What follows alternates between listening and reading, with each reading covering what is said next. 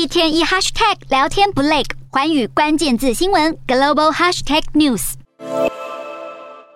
英国外交大臣特拉斯二十九号指出，中国正密切关注乌克兰情势，且确实有可能因为得出错误结论而严重误判侵略台湾。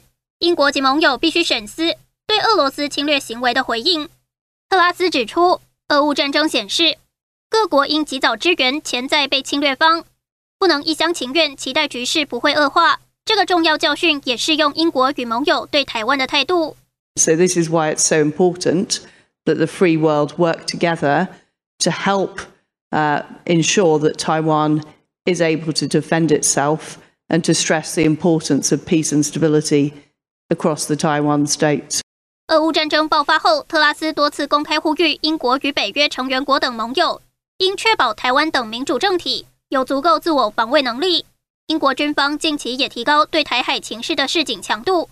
英国国防大臣华勒斯日前告诉媒体，中国正密切关注西方对乌俄战争的反应，这攸关台湾。他提到，北京当局撕毁承诺，破坏香港一国两制，这对台湾来说不是个好预兆。不过，英国首相强生的公开说法相对保守。他日前从德国前往西班牙参加北约峰会的路上，回应随行媒体询问台湾是否需要更多协助时说：“不允许欧洲局势让各国有理由研判，当既定边界遭武力强制改变时，其他人将袖手旁观。